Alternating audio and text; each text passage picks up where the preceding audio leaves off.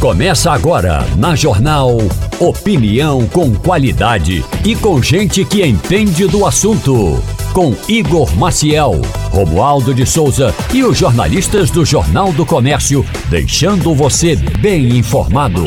Passando a Limpo.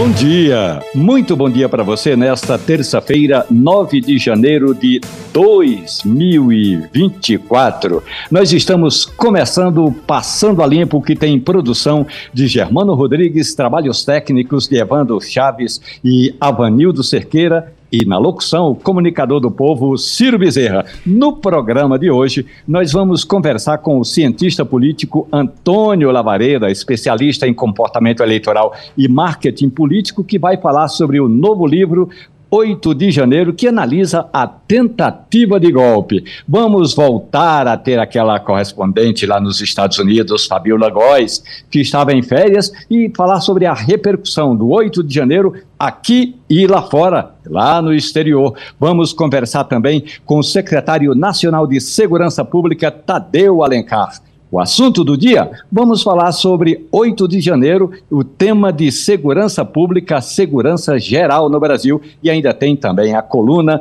de Felipe Moura Brasil. Tudo isso no Passando a Limpo desta terça-feira, 9 de janeiro. Bom dia, Ciro Bezerra. Bom dia, meu caro Romualdo de Souza. Bom dia, amigos e amigas que acompanham nosso Passando a Limpo. Muitos assuntos interessantes para a gente tratar hoje aqui, mais uma vez também, em mais um Passando a Limpo. É claro, é evidente que nós temos aí ainda muito que falar sobre os atos de ontem, coisas que estão aí uh, ah, para a gente colocar e ajustar sobre todos os eventos que aconteceram ontem em Brasília e que você acompanhou de perto. Aliás, parabéns, a gente estava acompanhando aqui o seu trabalho, né, ouvindo as autoridades, as pessoas que estavam presentes aí em Brasília, quando do ato do 8 de janeiro, para lembrar o 8 de janeiro de 2023. E claro, vamos ouvir também aqui ah, figuras que participam do Passando ali, trazendo suas impressões sobre fatos que estão acontecendo no Brasil e no mundo, como por exemplo a nossa Fabíola Gosta, que você citou, e também daqui a pouco um cientista político, especialista em comportamento eleitoral e marketing político, Antônio Lavareda, aqui no nosso Passando a Limpo, que estamos aguardando também daqui a pouco, já conosco. Daqui a pouco aqui a gente vai trazer para o estúdio Edgar Leonardo e também o nosso querido Fernando Castilho, meu caro Romualdo de Souza. E você pode ouvir este programa tantas vezes quantas quiser. É só procurar o Passando a Limpo nos aplicativos de podcast ou na página da radiojornal.com.br. Você vai lá, acessa, o, tem uma aba bem na, na direita da página e tem assim podcasts. E aí tem lá todos os podcasts da Rádio Jornal, inclusive esse o Passando a Limpo, como, por exemplo, eh, você ou perdeu uma parte do programa, perdeu todo o programa, vai lá, acessa e o podcast tem todos os detalhes dessa nossa conversa. Um detalhe interessante, Ciro Bezerra, e também para o nosso ouvinte, ontem eu conversei com a governadora de Pernambuco, Raquel Lira, que tinha se encontrado antes com o presidente licenciado do PDT. A conversa com Raquel Lira era mais sobre o 8 de janeiro governadora de Pernambuco, que estava presente aqui em Brasília, mas também tinha que falar sobre o PDT. E aí eu perguntei à governadora como é que foi o café dela com o presidente licenciado do PDT, Carlos Lupe. Raquel Lira deu uma desconversada, deu uma gargalhada e disse que, por enquanto, Ciro Bezerra, ela continua no PSDB, portanto, Raquel Lira Continua Tucana, Ciro. Muito bem. Aliás, uh, você falou em Raquel Lira continua Tucana, e apenas para a gente dar uma é. passada e relembrar também os fatos de ontem, o nosso Jornal do Comércio de hoje chama atenção aqui na sua primeira página. O nosso querido é. Fernando Castilho, já presente aqui também conosco.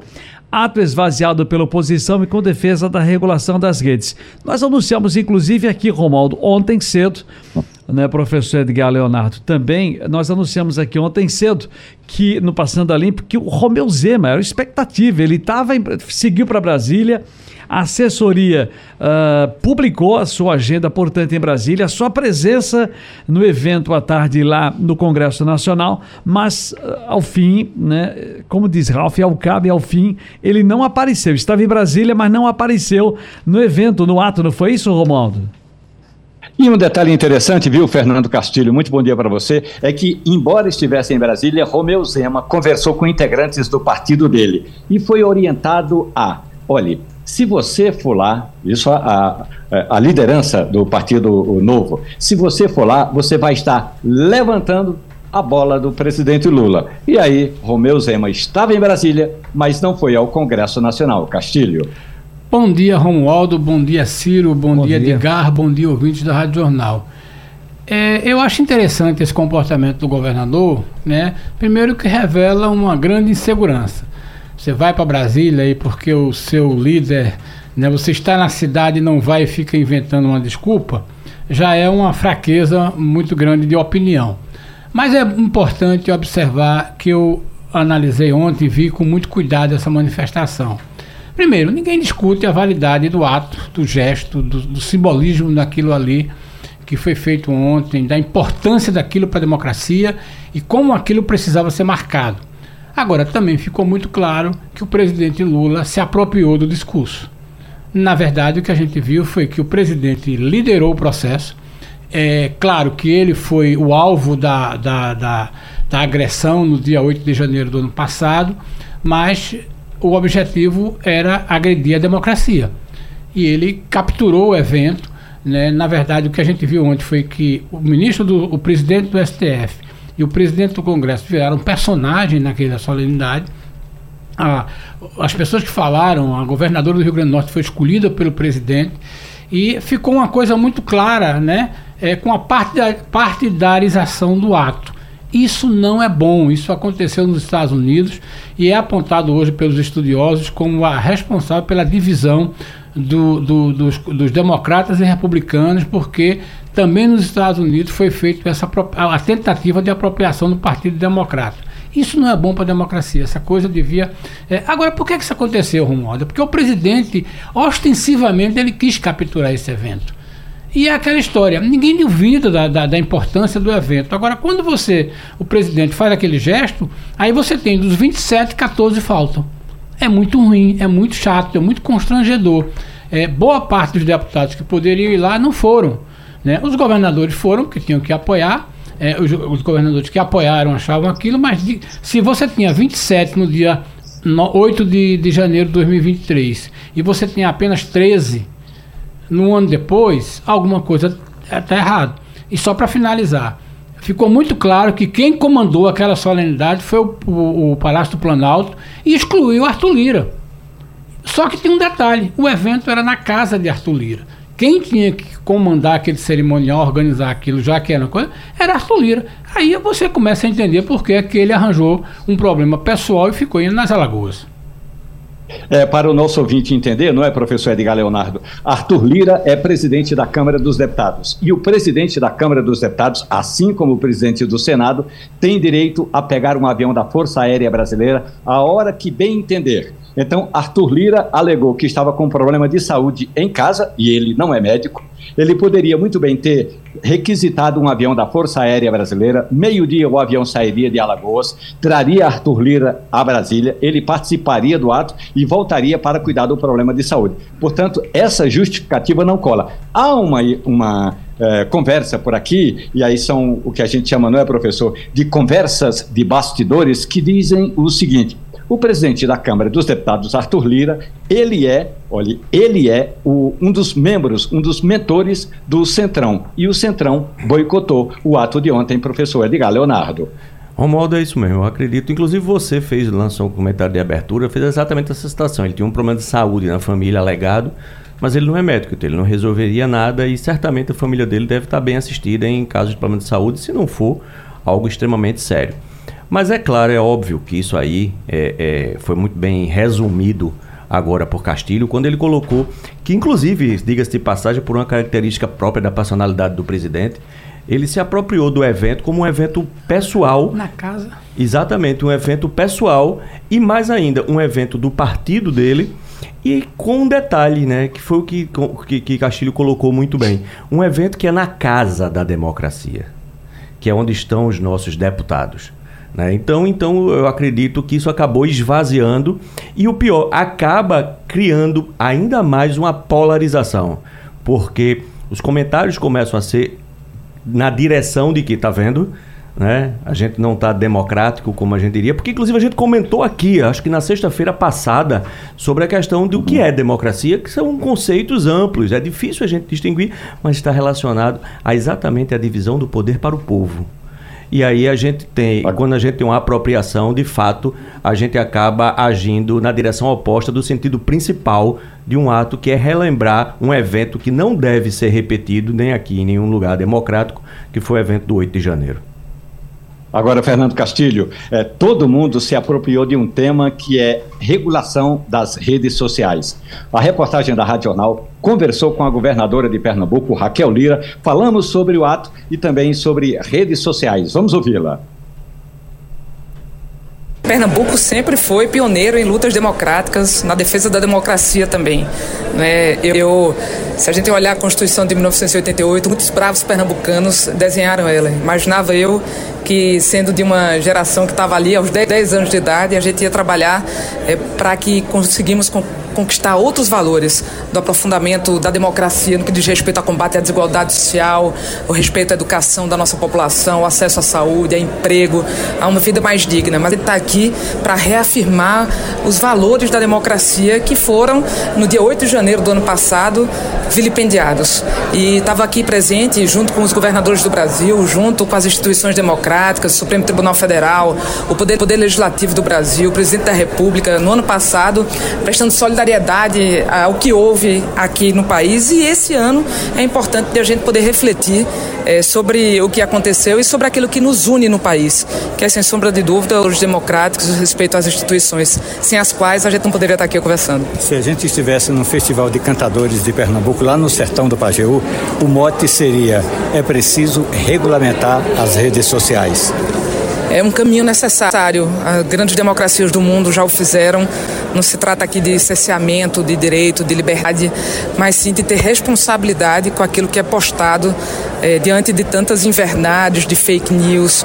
Quando a gente se aproxima de processos eleitorais, isso ainda é mais grave, porque pode deturpar a verdade e impedir ali a livre escolha da população sobre os seus destinos. Então, é, é, precisa, é algo que precisa de muito debate, de um debate muito transparente, porque é, é isso que vai fortalecer também a nossa democracia.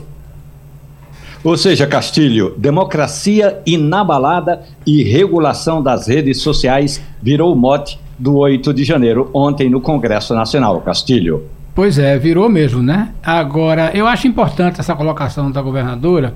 Queria avançar um pouco nesse debate. É, a gente podia, nós podemos resolver isso de uma forma até bastante pragmática e rápida, se a gente vê a legislação que já existe. A Europa não perguntou a ninguém para escrever a legislação dela. A Alemanha já tem uma legislação, se não me engano, alguns outros países, a Austrália estava montando isso. Então, veja bem, basta só traduzir e ver o que foi que esses países fizeram. Se a gente ficar nessa história de vai debater, vai abrir uma consulta pública, e que é importante que abra, mas que a gente não tem um norte, a gente vai acontecer com esse projeto que já está aí no Congresso há vários anos. Então é aquela história. Existem pessoas que já pensaram isso, que já viram isso, que já viveram experiências e escreveram essa legislação sem o impacto da, do que acontece no Brasil ou nos Estados Unidos, da polarização entre, entre radicais dos dois lados. A gente precisa de uma legislação, é, é, como é que se diz, é, sóbria, que define exatamente isso. Esse é o lado importante do, da questão da regulação. Ninguém discute que é preciso conter os excessos. A gente é preciso lembrar que há 15 dias é, o noticiário de uma moça que suicidou-se, de uma adolescente, porque ela foi cancelada no, no na, na, numa plataforma né, e ela ficou tão dramática que cometeu suicídio.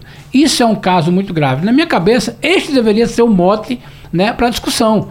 Mas não é. Agora tem o mote é, da questão da, da, das liberdades democráticas. Tudo muito bem. Mas esta falta de regulação já está matando gente. Então é preciso que a gente comece a prestar isso. Aí você diz, mas você é, é a favor? Não, não, é preciso que a gente tenha uma legislação. Se a gente não tiver legislação, acontece o que está acontecendo hoje. Uma terra de ninguém e muita gente se escudando naquela vale frase. Ah, mas é o direito de expressão. Não é bem assim, a gente sabe que não é bem assim. E tem muita gente que está usando isso, não é somente para se expressar politicamente, não. É para ganhar dinheiro de uma forma desonesta. Tem muita gente que faz esse tipo de provocação, de publicação, não é próprio porque está pensando em liberdade de imprensa, não. Ele está querendo ganhar dinheiro. E o, as plataformas remuneram isso. Então é a melhor coisa do mundo. Se você publica um texto é, na página de Ciro ou na página de Romualdo, a repercussão daquilo ali é muito grande. E tem muita gente que usa isso como uma força para alavancar o seu, o seu, a sua publicação independentemente dela seja verdadeira ou não. É a chamada desonestidade digital. Professor Antônio Lavareda, muito bom dia para o senhor Antônio Lavareda, é cientista político, especialista em comportamento eleitoral e marketing político, e nós vamos falar sobre o novo livro 8 de janeiro. E aí, professor, eu já gostaria de puxar o mote de ontem é, sugerido pelo Palácio do Planalto e acatado tanto pelo é, o Legislativo como pelo Judiciário. Democracia inabalada. E aí já lhe conto uma historinha. Ontem eu estava escrevendo a minha coluna de hoje no Jornal do Comércio e, e por cinco vezes eu escrevi o tema Democracia inabalada. E aí o corretor todas as vezes colocou Democracia inacabada. A pergunta é, professor, a democracia esteve abalada no 8 de janeiro? Bom dia, professor.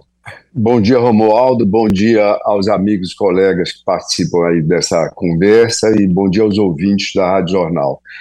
É fato que a democracia teve sob a maior ameaça a nossa democracia da nova república, o período mais longevo de convivência democrática do país, quase praticamente 39 anos agora, 38 anos naquele 8 é, de janeiro do ano passado. A democracia teve risco, o propósito era claríssimo, era um propósito golpista, criação do, de um pânico na capital da República, depredação dos três poderes, praticamente exigindo, era esse o propósito dos golpistas, a presença ativa dos militares, que poderia redundar aí numa, num processo de, digamos, reversão do que as urnas haviam produzido no segundo turno do ano imediatamente anterior. Então, o Brasil teve sob risco, sim, e bastante grande e especialíssimo, singular nessa nova república, Romualdo. É, nós estamos conversando com o cientista político Antônio Lavareda, conosco aqui na bancada, professor Edgar Leonardo e Fernando Castilho. Vamos ouvir a opinião de Edgar Leonardo. É, bom dia, é, Lavareda. É, deixa eu te perguntar uma coisa. A gente tem aqui, historicamente, na história recente do Brasil, uma crítica às urnas eletrônicas, porque, inclusive, nosso vice-presidente também já passou de um crítico ferrenho das urnas eletrônicas para um defensor das urnas eletrônicas. É, você acredita que talvez esse mote exatamente da descrença de certos segmentos da sociedade na eleição por meio de uma urna eletrônica tenha sido de fato um dos pontos cruciais nesse processo? Eu acredito, Edgar. Eu acho que essa, essa cantilena em torno da urna eletrônica era uma tentativa de desacreditar o processo eleitoral apenas. Eu não ouvi, não sei se você ouviu, se alguns dos nossos amigos aqui que participam também ouviu, algum governador ligado ao presidente Bolsonaro, algum dos muitos senadores, dos muitos deputados federais eleitos não é, e alinhados com o ex-presidente Bolsonaro, ter reclamado das votações que tiveram, ou seja, terem questionado em qualquer momento os votos que as urnas eletrônicas é, apontaram, respectivamente, para esses candidatos. Não houve nenhum momento, ao contrário, o PL explodiu de candidatos na Câmara Federal, o PL fez uma bancada também grande, e os partidos aliados do presidente do ex-presidente Bolsonaro é, fez uma bancada enorme no Senado também. Então, um questionamento: a urna eletrônica tinha um problema que só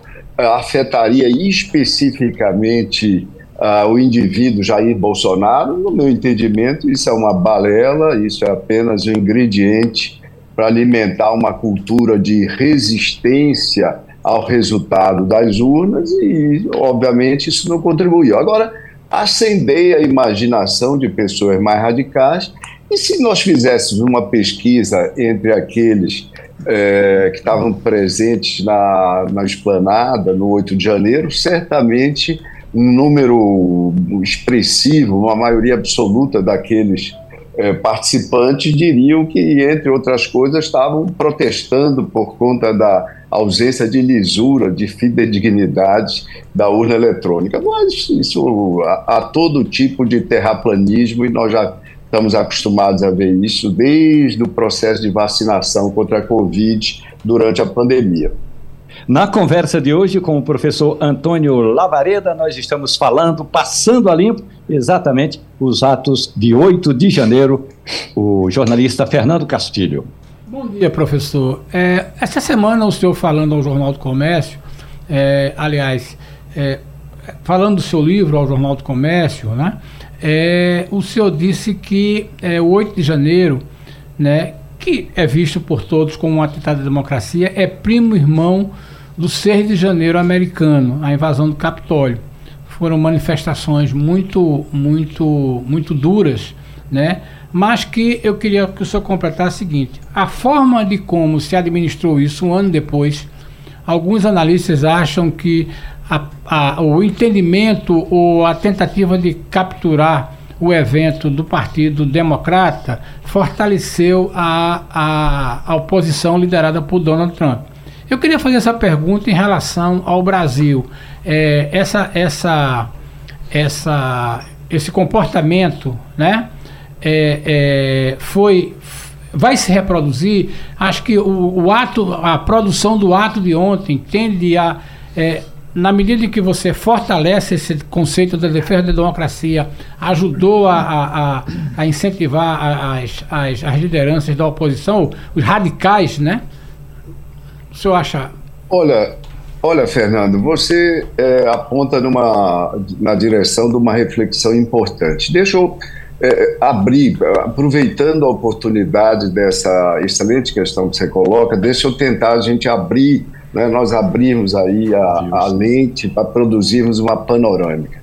Eu costumo dizer que quem pode conter a extrema-direita, o mesmo valeria para a extrema-esquerda vale, vale ser dito. Mas quem pode conter a extrema-direita, quem pode conter o radicalismo populista, que não é um fenômeno brasileiro, é um fenômeno internacional, eu costumo dizer que quem pode conter não é a esquerda, não é o centro-esquerda, ou seja, não é Lula que vai poder conter a extrema-direita, o bolsonarismo exacerbado. Quando eu chamo bolsonarismo exacerbado, é porque ninguém pode, sem consciência, imaginar que todos os milhões de eleitores de Jair Bolsonaro são radicais. Não, isso é um pequeno contingente, pequeno, conquanto, embora expressivo. Quem vai contê-los, quem poderá contê-los, será a emergência de um centro-direita. O Brasil tem um centro-esquerda, que é o lulismo, tem uma esquerda, mais que são esses partidos de extrema esquerda, PSOL, Partido Comunista Operário, isso, aquilo, tem várias denominações e tem uma extrema-direita, que é o bolsonarismo radicalizado. Falta ao Brasil um partido, uma força política, candidatos majoritários em 2026 de centro-direita. É esse, eh, esse perfil, o conservador, aquele elemento, aquele político representante de direita, assumido, postura conservadora, como nós sempre tivemos e outros países também tiveram, e isso foi mais do que eclipsado, isso foi dissolvido desde 2018. Nós precisamos ter esse, essa postura. Então, eh, nesse particular, eh, Fernando, eu lastimo bastante, eu me inscrevo entre os que lastimam a ausência, seja de governadores, acho que o, o governador Professor, por gentileza, a gente perdeu o seu contato e o senhor estava falando exatamente sobre essa, esse momento em que a gente fala é, de democracia, é, que é importante, e aí realmente é fundamental que a gente analise desse ponto de vista, a democracia inabalada. E aí, para o senhor concluir esse aspecto, o senhor Pronto. também estava falando sobre o seu é, trabalho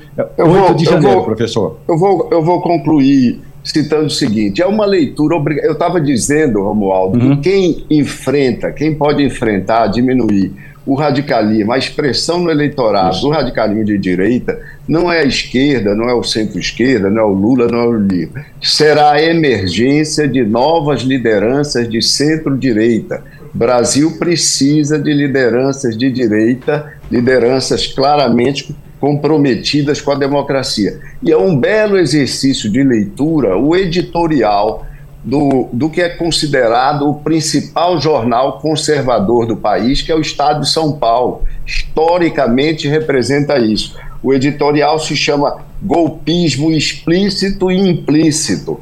E o editorial faz uma dura crítica, vou repetir, uma dura crítica ao manifesto dos 30 senadores de oposição.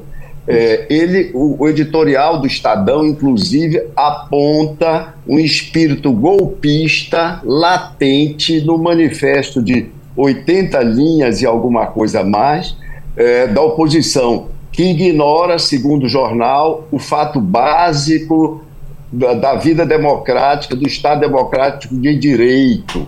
Tá certo? Que as divergências existem e trata-se de uma cristalina manifestação de que a sociedade é de fato livre e não subordinada à atuação do Estado. O jornal cobra dos bolsonaristas a assumirem com clareza uma crítica ao 8 de janeiro, aos episódios do 8 de janeiro. Romualdo, é muito importante a leitura desse editorial. Recomendo a todos os ouvintes. Exatamente, professor. Como também estou curiosíssimo, ainda não li, estou curiosíssimo para ver e ler suas impressões a respeito do 8 de janeiro nesse trabalho publicado. Eu ainda tenho aqui um tempinho. Vamos ouvir Ciro Bezerra, professor. Professor Lamarida, muito, muito bom dia para o senhor. É um prazer ouvir aqui na Rádio Jornal, no Passando da Limpa. Eu estava analisando aqui, lendo apenas algumas informações a respeito do livro, e me deparei com essa questão que, se desdobra em pesquisas eleitorais, uh, fala em resultados também, ameaça à democracia, os capítulos, portanto, que estão ali contidos nessa obra que o senhor nos apresenta. E me lembrei também de que nós estamos vivendo um momento muito difícil. Há uma conexão entre o que nós passamos no Brasil, de certa forma, e o que acontece, guardando as devidas proporções, nos Estados Unidos. Mas a gente se esquece dessas movimentações que estão acontecendo, uh, por exemplo, uh, na Venezuela. A gente está se esquecendo que daqui a pouquinho, em fevereiro, teremos o Bukele, eleição lá, portanto, em El Salvador, uma coisa muito complicada, muito difícil, um governo muito centralizador, muito mão fechada. Tivemos o Meire na Argentina. Para que mundo nós estamos caminhando ou que mundo nós estamos vivendo do ponto de vista geopolítico, e dos entendimentos dessas partes antagônicas, professor Lavareda?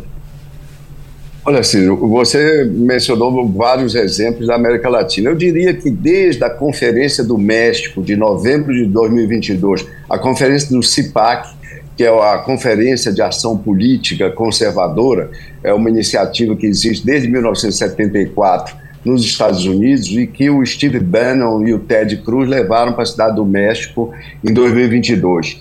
Então, levaram Santiago Abascal, que é o líder do Vox, o Vox é o partido de ultradireita europeu, o autor da chamada Carta de Madrid, o Santiago Abascal, ele eh, pretende fazer da América Latina com esses países uma espécie de uma concertação do que ele chama uma cruzada contra o comunismo. Estavam lá eh, no encontro de 22 o, o Eduardo Bolsonaro, o Zé Antônio Castro do Chile, o, o que enfrentou o Boric no segundo turno, o Giamatei da Guatemala e o Javier Milei, imagina, dois, é, um ano e meio atrás já estava lá com uma liderança importante. O que é que eu quero dizer com isso? A ultradireita está desbancando a direita tradicional, é a direita conservadora nos países da América Latina e vários e alguns países europeus também. E é esse populismo de extrema direita, que é a onda populista com a qual o mundo se defronta agora, e é isso que ameaça, como já ocorreu na Argentina, vir nas próximas eleições a predominar. Óbvio que você citou, ser uma exceção, esse regime Venezuela. Venezuela, salvo melhor juízo, até agora não é exatamente uma nação democrática. O grande problema da Venezuela, o grande desafio, é se vai aceitar é, uma postura de redemocratização do país a, a partir do próximo pleito ou não. Temos problema na Nicarágua, temos problema em outros países latino-americanos, mas no conjunto, no conjunto, a grande ameaça do momento desses últimos anos, desses correntes anos, é a ultradireita populista, obviamente radical, também adquirindo força na América Latina. Começou no Brasil com o bolsonarismo exacerbado. Professor Antônio Lavareda, eu gostaria de ouvir um resumo do, da tese do que o senhor defende naquilo que o senhor escreveu. Há quem diga que houve uma tentativa de golpe. Aliás, no discurso de ontem do presidente do TSE, o ministro Alexandre de Moraes, ele insiste que a democracia correu riscos. E o senhor, o que defende no seu trabalho, professor? Olha, no, no meu trabalho eu, eu mostro, de uma certa altura, já havia feito isso, eu faço um cotejo entre a tentativa de golpe do 8 de janeiro de 2023 e o 11 de maio de 1938, que foi o golpe, a tentativa de golpe integralista aí contra o governo Vargas ali uma semana depois do governo Vargas ter fechado a ação integralista brasileira. Palácio Guanabara desguarnecido, foi só um palácio, era o palácio residencial de Vargas, os, eh, os golpistas atacam o palácio e desaparece a segurança. Praticamente a segurança desapareceu. As é. forças policiais do distrito, do então Distrito Federal, que é o Rio de Janeiro, desapareceram. O Estado-Maior do Exército também desapareceu. O almirantado da Marinha foi invadido, mas também o almirante Guinness desapareceu. Desapareceu todo mundo. Durante horas, apenas a família do presidente e alguns poucos auxiliares se defenderam. E naquela época o ataque foi armado, era tiro para cima, tiro, tiroteio em todas as direções. E depois Vargas, como era ditador desde o ano anterior, o Estado Novo tinha começado no ano anterior, Romualdo, Vargas não quis fazer uma apuração, não, sobretudo o papel dos militares, dos militares. Góes Monteiro, por exemplo, que era um fã declarado de Mussolini de Hitler, foi um desses militares alta patente, alta patente que desapareceu, sumiu. Nunca, é, então, Vargas não queria, não podia fazer uma apuração. Anos depois, foi deposto, deposto inclusive pelo Góes, pelo Góes Monteiro. Então, eu, eu concluo dizendo, tentativa de golpe não devidamente apurada termina sendo, na história brasileira, apenas um golpe adiado, como Aldo. Ouvimos o professor Antônio Lavareda conversando conosco sobre seu trabalho 8 de janeiro, tentativa de golpe que não foi totalmente apurada, continua sendo uma tentativa. Agora tem um detalhe, professor. Não esqueça que o Supremo Tribunal Federal está a todo vapor, pelo menos o ministro Alexandre de Moraes está a todo vapor nas punições, professor. Torçamos por isso, Romualdo. É sempre importante destacar que hoje é 9 de janeiro de 2024 e é o dia, só para a gente lembrar, não é, Ciro Bezerra? É o dia do FICO. E eu me lembro muito bem que nos primeiros livros de história, essa frase era obrigada a ser decorada.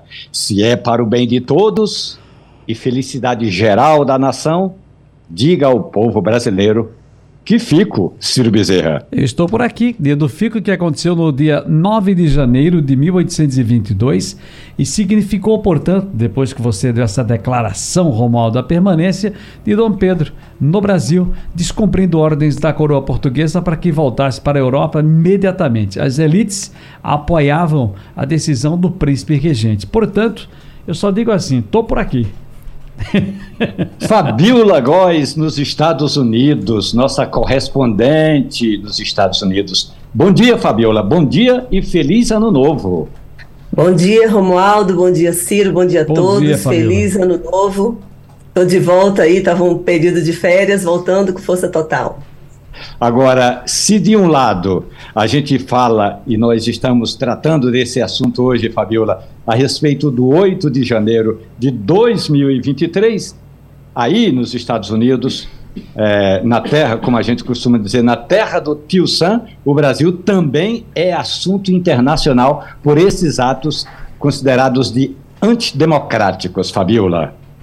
É isso mesmo, Romualdo. O, a data né, não passou despercebida porque realmente teve uma repercussão muito grande em todos os jornais, não só nos Estados Unidos, mas no mundo inteiro, relembrando aquelas imagens trágicas né, de invasão do Supremo, né, invasão de todos os poderes da República Brasileira.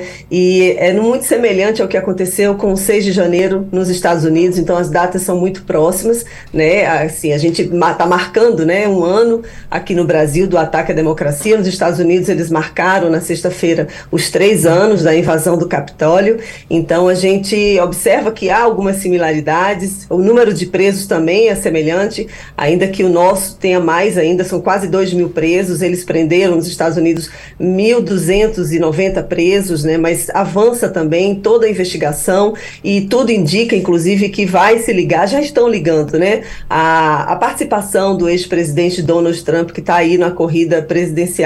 Então, o, a embaixada do, a americana né, no Brasil também se pronunciou, dizendo que confia nas instituições democráticas brasileiras e que o Brasil está, de fato, reforçando todas as investigações e reforçando a democracia. O Brasil prova que tem os poderes muito constituídos e estabelecidos e que, por isso, sim, que a democracia prevaleceu. Então, é uma data que realmente está tendo uma repercussão muito grande, né? Os jornais americanos, televisões, podcasts falando dessa data. O presidente brasileiro, o presidente Lula, ele publicou ontem no The Washington Post né, um artigo falando sobre o tema. Aproveitou, claro, também para falar do governo dele, mas ele lembrou o que aconteceu com a democracia brasileira e que sirva de exemplo né, para que não, não ocorra e que se protejam nos outros países democráticos. Então, realmente é um marco, não só que se discute no Brasil, mas também nos Estados Unidos.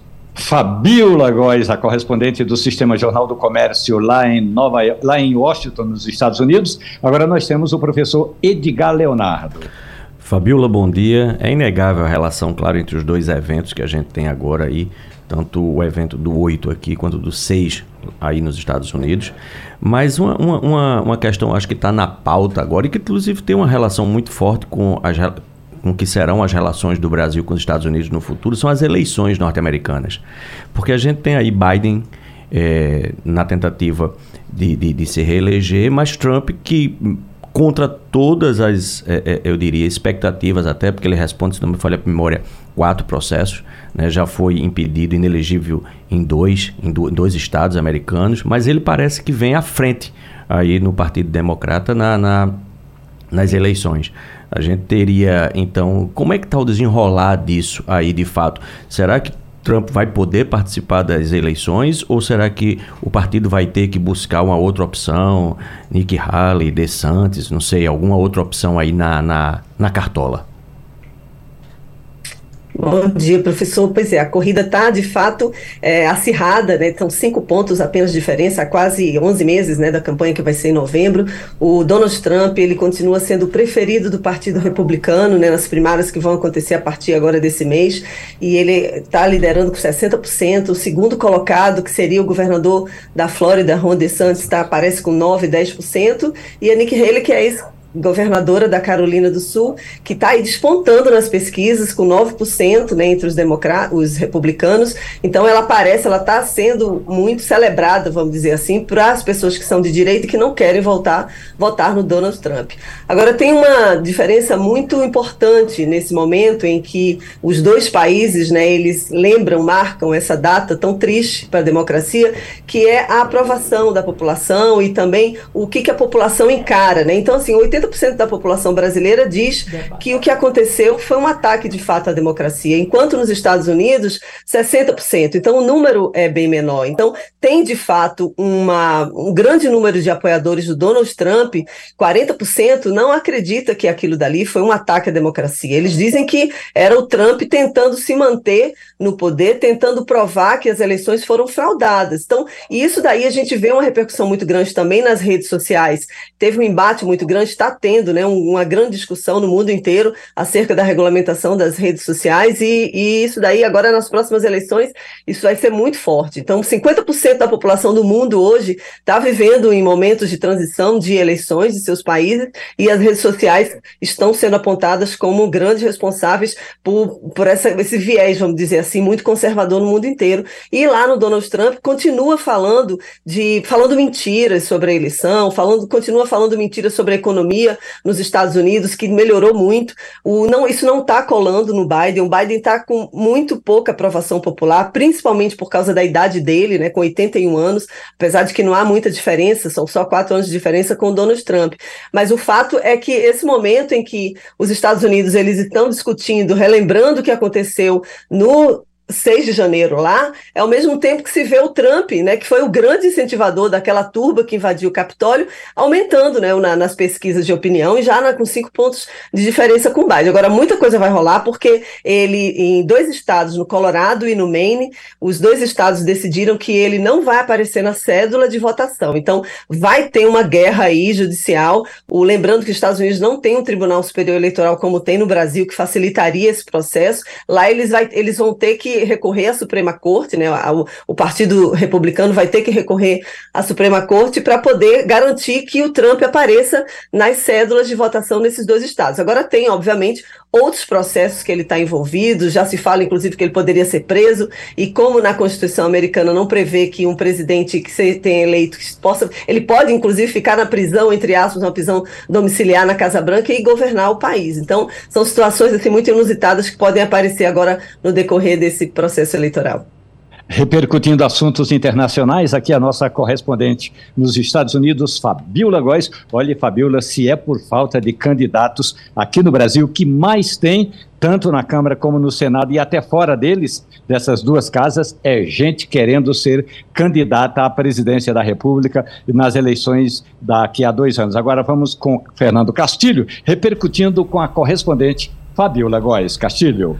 Bom dia, Fabiola, que bom tê-la de volta. Olha, é, eu queria que você falasse um pouco dessa missão quase impossível do secretário Anthony Blink nessa tentativa de ao menos encaminhar uma solução menos dramática na questão de Gaza.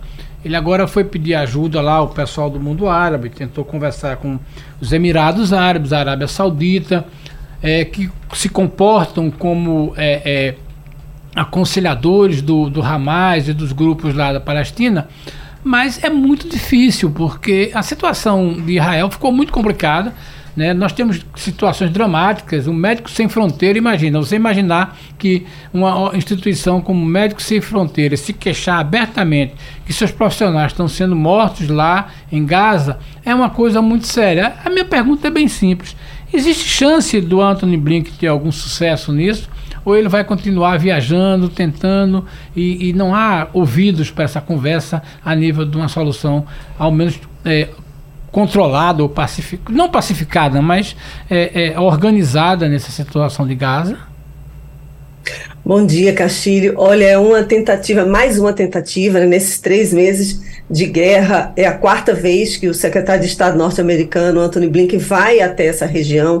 Ele conversou com líderes da Jordânia, líderes do Catar, para tentar chegar, né, ver se conseguem de, de, é, tirar a ideia do, do Benjamin Netanyahu, impedir, né, tentar evitar que ele continue escalando esse conflito. Agora a gente está vendo que não só Gaza, mas já está tendo no norte de Israel conflito ali com o Hezbollah, Hezbollah que é apoiado e financiado pelo Irã.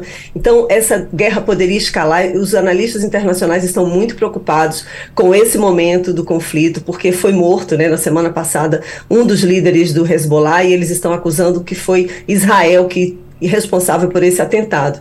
Então é um momento delicado em que os Estados Unidos não querem ver essa guerra escalar, porque você imagina os Estados Unidos tendo que entrar numa guerra dessa, defendendo Israel, e por outro lado teria o Irã, que a gente não sabe em que ponto está o Irã com o enriquecimento de urânio, com criação de bomba atômica. A gente está num momento, de fato, em que a escalada do conflito pode realmente aumentar. Como você bem falou, os Médicos Sem Fronteiras eles tiveram que sair na sexta-feira do principal hospital da faixa de Gaza, porque os, os, tiros conseguiram perfurar paredes e chegar até a UTI do hospital. Então você veja que tá tendo, tá, é muito complicado estar nesse momento na faixa de Gaza. Lembrando também que jornalistas, mais de 200 é, jornalistas perderam a vida nos momentos, nesse momento de, de guerra, de intensificação do conflito. A cidade de Gaza está completamente destruída. São mais de 2 milhões de pessoas que não têm onde morar, que estão saindo, estão tentando ir para as fronteiras, sair pelo Egito. E é realmente uma situação em que os Estados Unidos se preocupam. E lembrando também que tem outras guerras no mundo, né? No Iêmen, tem, né? Com a, na Ucrânia, contra a Rússia. Então, é um momento em que tá, haver uma escalada agora realmente seria muito catastrófico. Fabiola Góes, muito grato pela gentileza. Eu espero que você tenha uma ótima terça-feira e que tenha um ano de realizações, que 2024 seja um grande ano para você. Muito bom dia, muito obrigado. Fabiola Góes é a nossa correspondente nos Estados Unidos. Fabiola. Para todos nós, obrigada. Um abraço a todos. Passando a limpo de hoje, nós vamos conversar agora com o secretário nacional de Segurança, Tadeu Alencar. Muito grato pela gentileza. Bom dia, secretário. Tudo bem? Tudo bem. Bom dia, Romualdo. Bom dia, os ouvintes da Rádio Jornal, do Passando a Limpo. Sei que estamos acompanhados aí na bancada com o Fernando Castilho e Edgar Leonardo. É um prazer voltar a conversar com a Rádio Jornal. Secretário, nós vamos aproveitar essa oportunidade que temos para falar com o senhor sobre segurança pública em geral e especificamente o 8 de janeiro. Eu já passo imediatamente para o jornalista Fernando Castilho. Bom dia, doutor Tadeu. É, eu tenho uma pergunta para o senhor sobre a questão é, do que, o que é que está se programando esse ano efetivamente em termos de integração de informações da polícia. É, o senhor já tinha falado com a gente aqui o ano passado que havia uma mobilização no sentido de fazer com que as polícias, as polícias militares e as polícias judiciárias civis passassem a conversar entre si. A gente sabe que neste segmento há uma enorme desconfiança entre as polícias, é, inclusive algumas relacionadas a alguns estados, né, que, que tem uma enorme desconfiança dessa troca de dados mas eu queria que o senhor pudesse resumir um pequeno tempo, um curto tempo, é, o que é que você tem efetivamente hoje de conversa entre polícias. Porque a gente sabe que não dá para conversar de, de, crime, de tráfego, é, falando, né, o crime não respeita fronteiras. O crime hoje é um crime de classe mundial e é internacional. É, exatamente, é, Castilho. É, eu acho que das, um dos grandes problemas é, do país é exatamente essa desfragmentação informacional. É um país gigantesco, né, com milhões de, de quilômetros de fronteira, 17 mil quilômetros de fronteira seca e mais 7 mil quilômetros de fronteira marinha, com diversidades as mais é, variadas em suas regiões, com problemas diferentes também, polícias que ganharam é, uma modernização na sua atuação operacional, na sua modernização tecnológica, na produção de dados estatísticos, mas efetivamente, além disso tudo, nós temos um modelo federativo é, que não é um Estado unitário, portanto, cada Estado tem a sua autonomia administrativa, é, funcional, e, portanto, o papel da União, que é o que nos cabe enquanto Ministério da Justiça enquanto Secretaria Nacional de Segurança Pública, é um papel de coordenação e de financiamento da política pública. Nós não podemos obrigar os estados a, a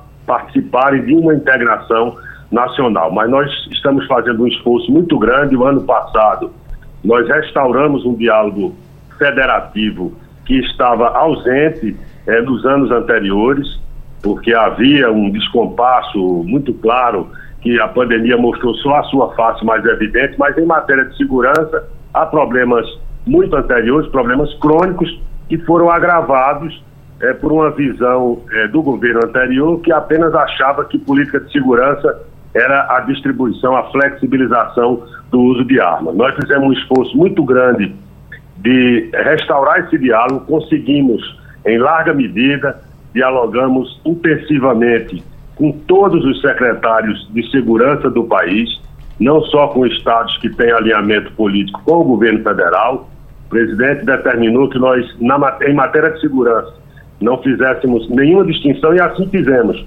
Conversamos com os, os secretários de segurança, com os comandantes gerais das polícias, com os delegados gerais dos estados, Corpo de Bombeiros, Polícia Científica e até com os municípios, com a Guarda Municipal, no esforço primeiro de restaurando esse diálogo, poder desenvolver uma política de integração. Eu acho que a palavra de ordem é essa palavra integração, que é fundamental para que a gente tenha é, a possibilidade de um enfrentamento adequado a uma criminalidade que, como você mesmo disse, ela é robusta, ela é potente, ela é transnacional, não está mais localizada num estado ou no outro, e, portanto, a resposta a essa criminalidade potente, transnacional, não pode ser de um estado só, nem de uma parte dos estados. Tem que ser um esforço nacional é, para esse enfrentamento. E por isso eu falei também na, da, da última vez que conversamos que estávamos lançando é, um, um, programa nacional de enfrentamento às organizações criminosas, o EFOC. Esse programa foi lançado no dia 3 de outubro e tem vários eixos. Um deles trabalha exatamente com a necessidade de integração, integração de dados, é, atuação integrada das inteligências. É incrível, às vezes você tem a produção de uma informação feita pela Polícia Militar no Estado e a Polícia Judiciária, que depende dessas informações para fazer é, boas investigações, para que os inquéritos tenham bons resultados, às vezes não dispõe dessa informação dentro do mesmo Estado.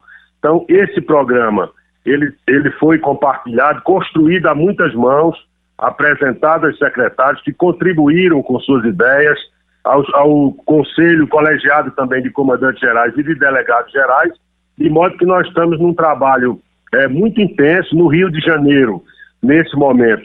Tem uma atuação que trabalha com essa necessidade de integração, a Polícia Federal, a Polícia Rodoviária Federal, a, a Força Nacional, é, em diálogo com o governo do Estado. O Rio de Janeiro é uma, uma situação muito peculiar, onde é, 80% do território é tomado, ora pela milícia, ora pelas facções criminosas. Então, sem essa integração que nós estamos é, construindo a partir desse diálogo e também desse programa que trabalha com investimentos nas redes de delegacias especializadas, nas DRACOS, nós estamos fazendo investimentos robustos, nas DENARCs, nas delegacias também de homicídios, de modo que esse programa, eu tenho certeza, que construído ao longo do ano passado, ele vai dar muitos frutos é, ao longo deste ano, porque envolve vários eixos, um deles é fundamentalmente esse da integração, mas também da modernização tecnológica, da atuação é, nas fronteiras, portos e aeroportos do país, e a GLO localizada nos portos e aeroportos de Rio e São Paulo, e também no Lago de Itaipu, e nas fronteiras do Mato Grosso do Sul e do Mato Grosso, certamente vão dar bons frutos e dentro desse trabalho a integração é, de todas as, as vertentes, mas de uma atuação integrada no país gigantesco como é o Brasil é fundamental. Eu tenho certeza que ao longo do ano passado nós demos um passo importante com a instituição desse programa e agora vamos cuidar de fortalecê-lo, de guarnecê-lo de uma musculatura que dê uma governança à política pública de segurança no país. Secretário de Segurança Pública Tadeu Alencar, conversando aqui no Passando a Limpo, e agora a gente vai ouvir o professor Edgar Leonardo. Secretário, bom dia. O material publicitário né, do governo federal, ele aponta na direção de uma preocupação grande com segurança pública. De fato, a gente poderia dizer que segurança pública é uma prioridade do governo federal? Eu não tenho dúvida disso, é, professor Edgar. É, quando o presidente ali escolheu o seu primeiro ministro é, no final do, de 2022, que foi o ministro Flávio Dino, ministro da Justiça e Segurança, havia um debate, inclusive, sobre a possibilidade de uma divisão é, do Ministério entre a pasta da Justiça e a pasta da Segurança, sob o argumento de que é, se ficasse junto da Justiça, a segurança não teria o necessário cuidado e o necessária, a necessária prioridade. Eu acho que o que nós vimos foi exatamente o oposto disso. Eu acompanhei de perto, como secretário nacional de Segurança Pública, muitas das agendas do ministro Flávio Dino, com governadores, parlamentares, prefeitos, entidades internacionais, organismos multilaterais, era exatamente a agenda de segurança. Eu acho que ela, nitidamente, ela ganhou a ordem do dia do país. A segurança pública hoje afeta a economia, afeta a democracia, as facções criminosas ganharam, de um lado, inclusive por essa flexibilização de armas, uma musculatura e um poderio bélico muito grande, com a facilitação ao acesso de armas, mas também uma musculatura financeira, que esse é o cerne da questão. Não adianta prender uma liderança de facção criminosa, porque no outro dia ela é substituída por outra liderança, é uma sucessão sumaríssima. Nós temos que descapitalizar é, garrotear financeiramente essas organizações e todos os dias nós temos números muito expressivos da apreensão de drogas, de mais de 3 bilhões que foram apreendidos é, no combate a essas facções e é exatamente esse garroteamento logístico e financeiro das facções criminosas que as operações, inclusive as operações integradas, mas também as feitas exclusivamente pela Polícia Federal, tem mostrado que segurança pública tem sido, foi ao longo do ano passado, por diretriz é, clara do presidente, materializada pela gestão Flávio Dino, foi uma prioridade para o país e, naturalmente, ainda que com a mudança agora no Ministério, o importante não são os nomes, mas a linha política é, de tratamento dessa política pública tão importante, tenho certeza que ela vai continuar, independente da personalidade que vai dirigir o Ministério daqui para frente.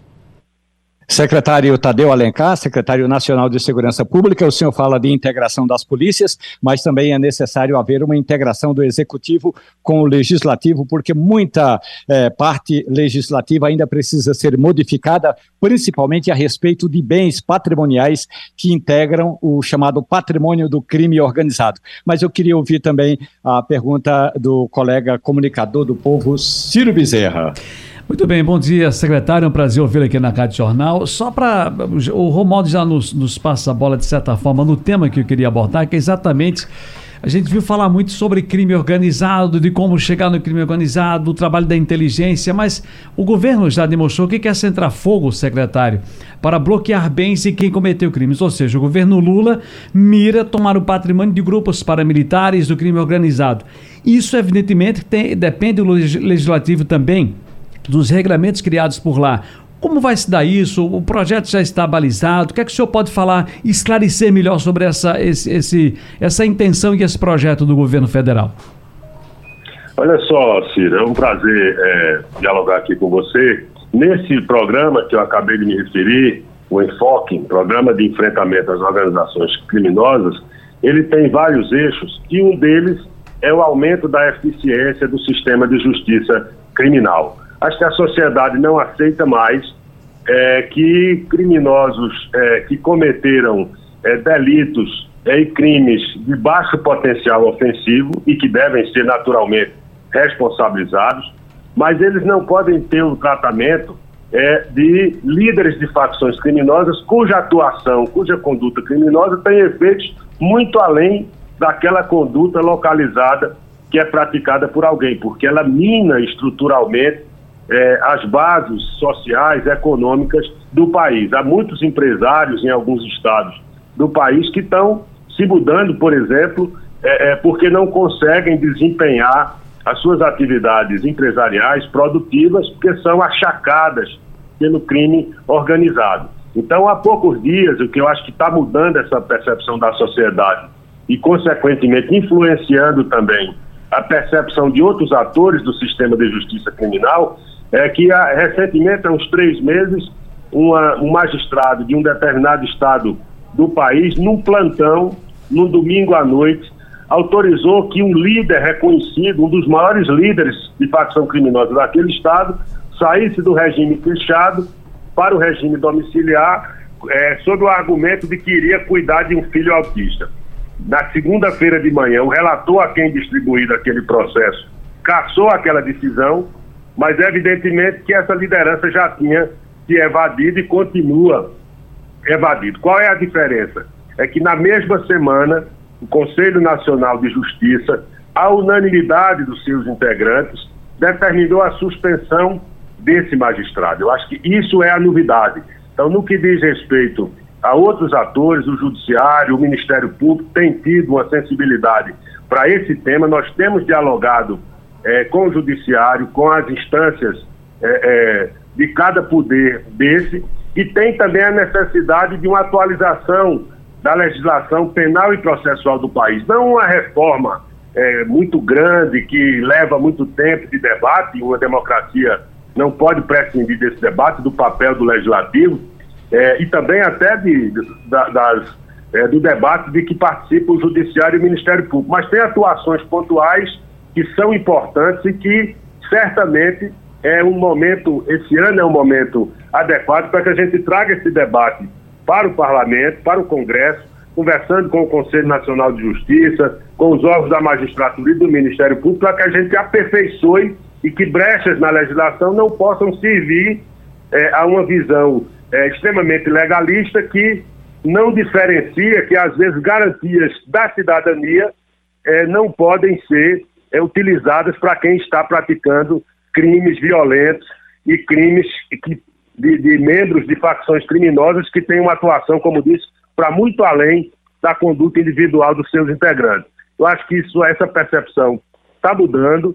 Acho que há essa necessidade de fazer um debate no parlamento, é assim que funciona na democracia, mas um dos eixos desse programa é exatamente o aperfeiçoamento da justiça, do funcionamento da justiça criminal e que, portanto, também será objeto de bastante atenção da nossa parte ao longo de 2024. Os eixos estão muito bem estabelecidos, os recursos é, de quase um bilhão de reais estão reservados ao longo desses dois anos. Na Amazônia, tem um programa lançado, o programa AMAS, que é a Amazônia com Segurança e Soberania, financiado pelo Fundo Amazônia, que estava suspenso no governo anterior, e ali, naquele estado onde há uma conexão de criminalidades, tem esse programa, já foram liberados a primeira parcela, já foi liberada a primeira parcela desses recursos, 311 milhões de reais, para exatamente fortalecer a capacidade operacional das nossas polícias.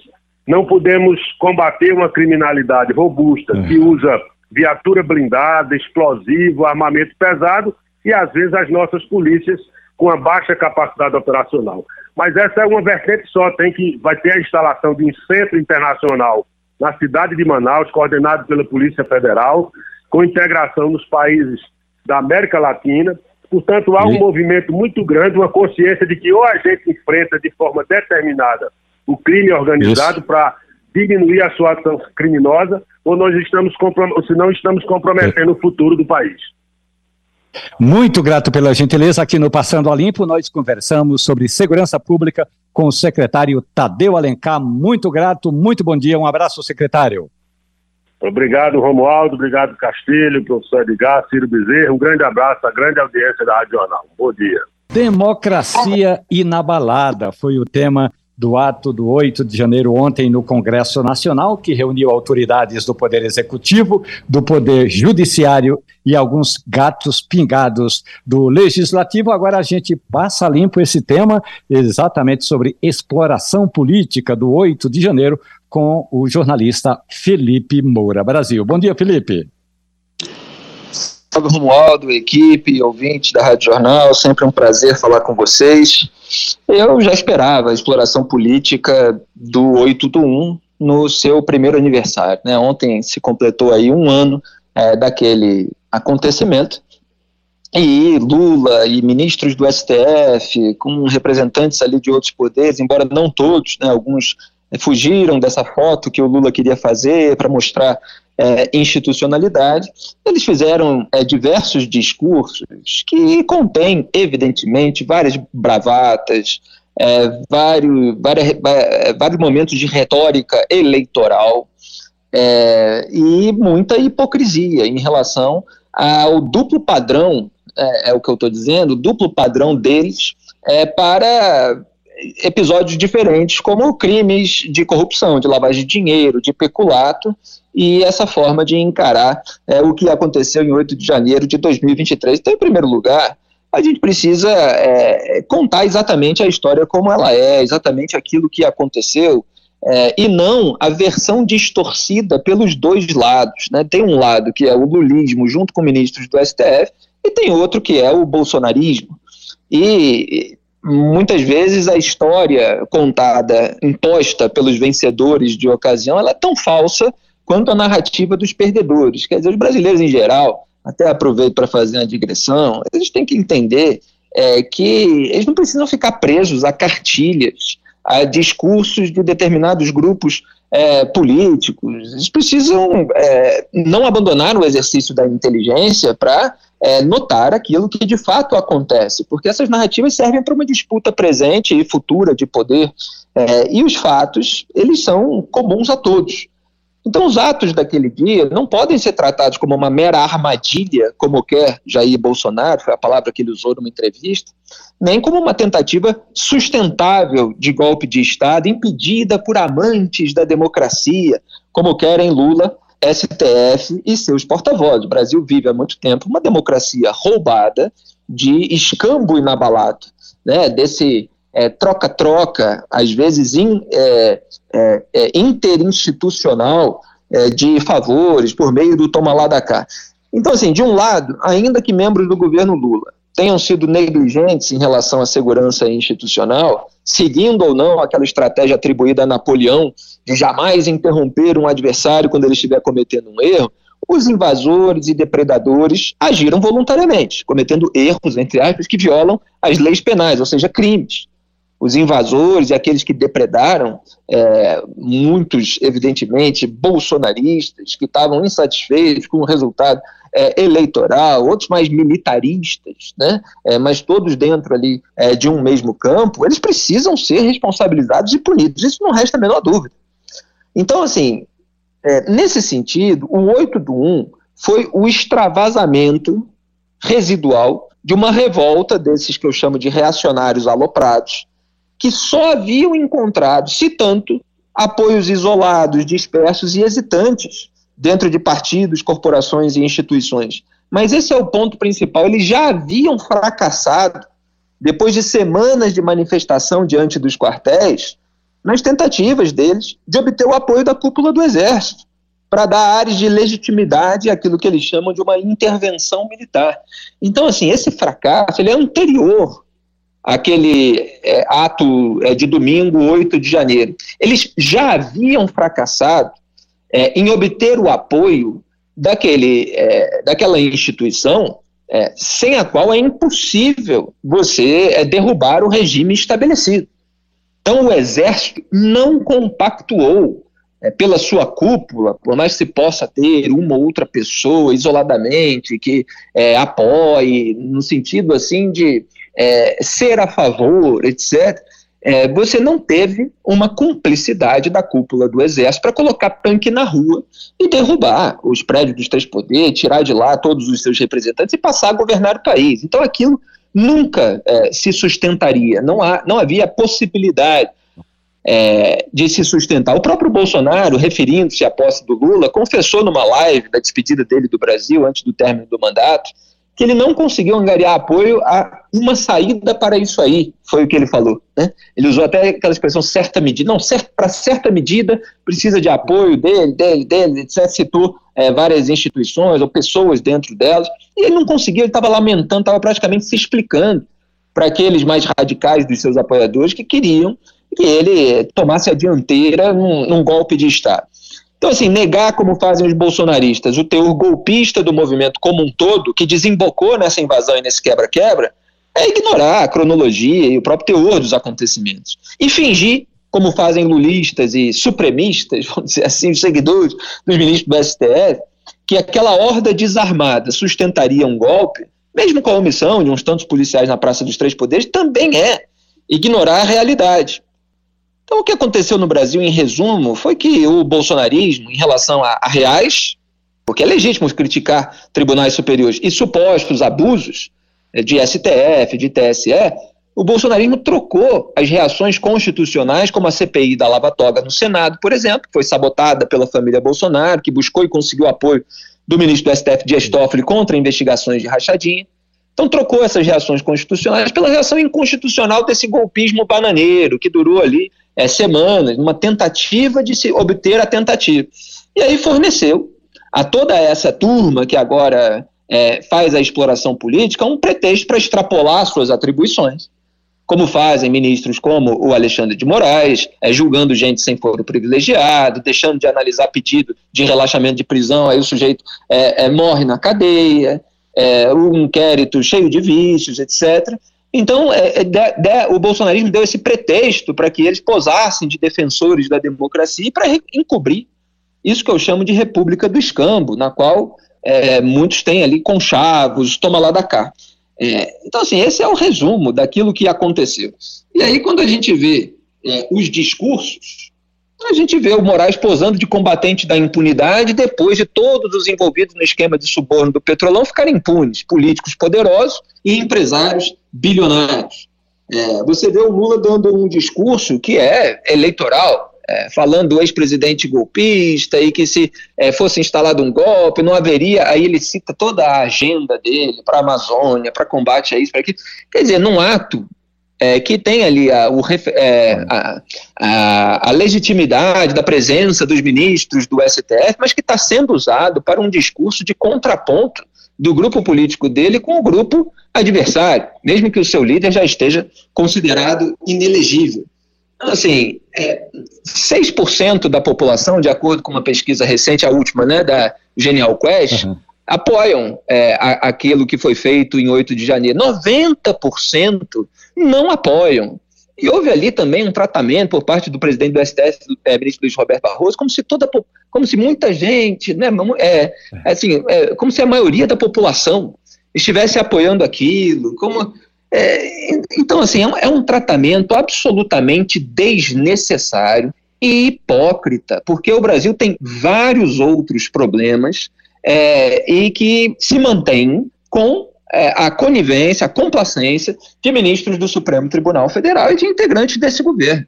É, então há problemas, sim, é, no bolsonarismo, os responsáveis precisam ser responsabilizados e punidos.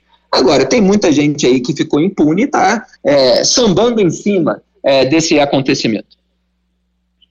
Felipe Moura Brasil, passando a limpo a politização do ato de 8 de janeiro ontem no Congresso Nacional. Espero que você tenha um bom dia nos encontraremos semana que vem. Um abraço, Felipe. Grande abraço a todos vocês. Tchau, tchau. Minha gente, regado a muito pão de queijo, a queijo prato e presunto no pão, está começando nesse instante um café da manhã na casa do presidente do Senado, Rodrigo Pacheco, do PSD.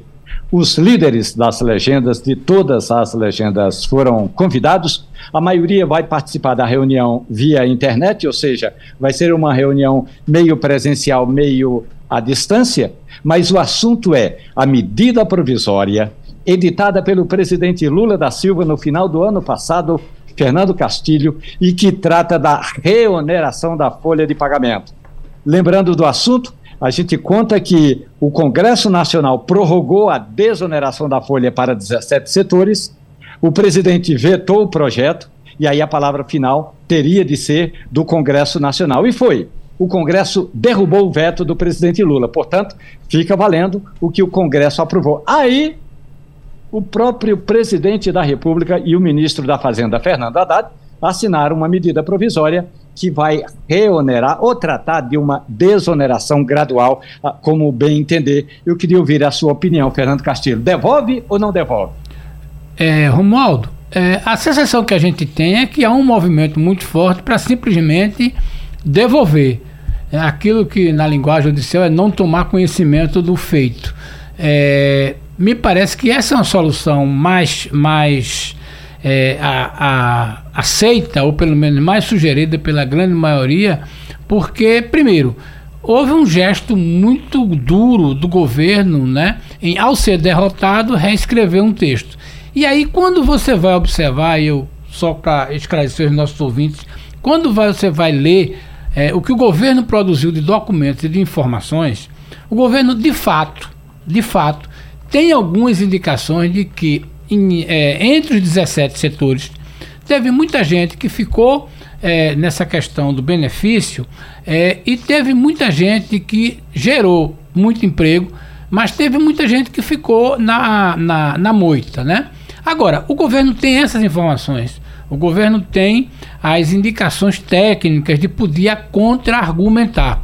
Mas o que aconteceu durante o processo da negociação? O governo querendo usar tudo politicamente. E aí, desse jeito, não passa.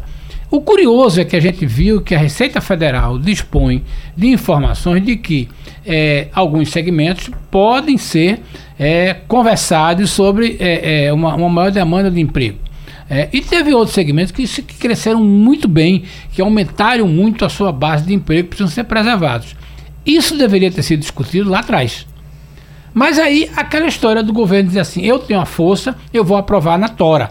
Não, eu vi a força, eu vou vetar. E aí o Congresso foi lá e disse: ah, não pode ser assim não. É possível até que é, em breve o, o, governo mandando é, uma discutir essa MP que teria que entrar em vigor a partir de abril, daqui até lá, haja uma nova conversa. Agora, a sensação que eu tenho é que, e aí você conhece mais essa, essa, essa é, o, as, os integrantes dessa reunião é que, se depender da pressão das entidades empresariais, a medida é simplesmente devolvida, porque aí você devolve o problema deixa de existir, ou pelo menos não tem essa contestação, e você vai, a partir de 1 de fevereiro, pensar num projeto de lei, numa conversa mais técnica para discutir isso. De qualquer forma, qual é o grande prejuízo dessa decisão do governo? É insegurança. E aí o ouvinte pode dizer, mas é uma coisa que só vai pagar no fim do mês. Ou não, imagina uma companhia internacional que atua no Brasil, que o seu presidente tem que explicar ao seu presidente internacional essa questão.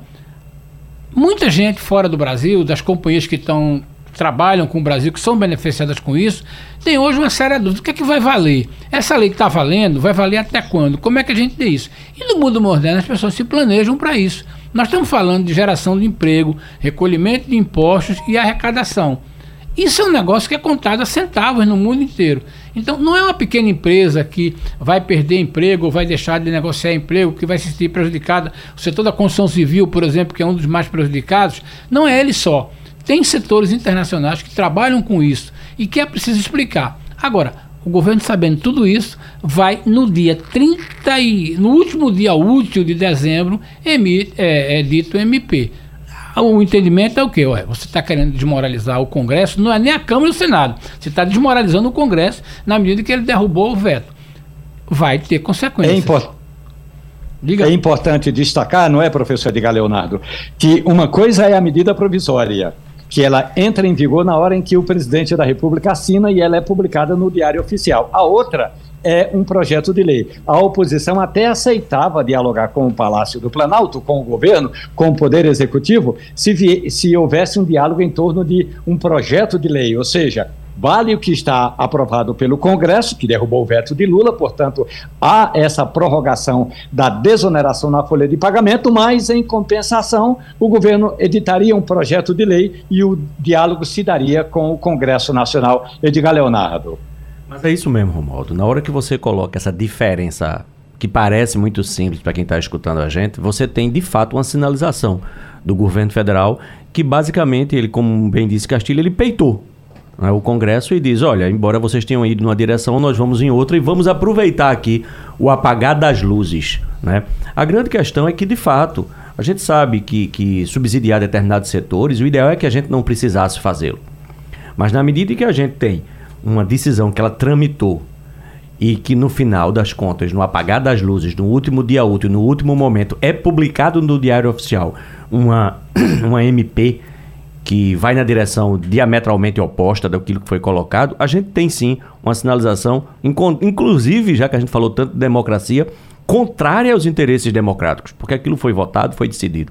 Então a gente tem um problema muito sério aí. E como bem disse Castilho, o grande problema disso tudo, ele diz respeito não é a subsidiar ou deixar de subsidiar o setor A ou B em particular. Porque, claro, certamente alguns setores desses não precisariam, outros precisariam até mais. Isso seria uma discussão mais ampla que teria que ter sido vista lá atrás, como bem disse Castilho. O grande problema é como a gente sinaliza internacionalmente para aqueles que investiram no país e se planejam. E não se planejam para o dia seguinte, se planejam para o ano seguinte, na melhor das hipóteses. E principalmente, como a gente sinaliza para futuros investidores. A gente precisa no Brasil crescer o PIB, aumentar a renda da população. A gente precisa para isso de investimento. E a gente precisa de investimento internacional. A gente precisa trazer investidores estrangeiros para que possam investir e gerar emprego e renda nesse país. E fica difícil quando a gente tem uma insegurança jurídica desse tipo. Eu antecipo ao nosso ouvinte que está em cima da mesa do presidente do Congresso Nacional, Rodrigo Pacheco, um parecer que foi elaborado pela assessoria jurídica do Senado Federal e que diz que já há precedentes de que uma medida, uma matéria derrubada pelo Congresso, vetada pelo presidente, ela simplesmente poderá ser é, editada numa medida provisória. Portanto, há também esse parecer. E o Passando a Limpo teve a produção de Germano Rodrigues, trabalhos técnicos de Evandro Chaves e Avanildo Cerqueira, Ciro Bezerra. O comunicador do povo foi quem esteve conosco nos estúdios. Edgar Leonardo, Fernando Castilho, muito grato pela gentileza. A gente volta amanhã. A Rádio Jornal apresentou opinião com qualidade e com gente que entende do assunto. Passando a limpo.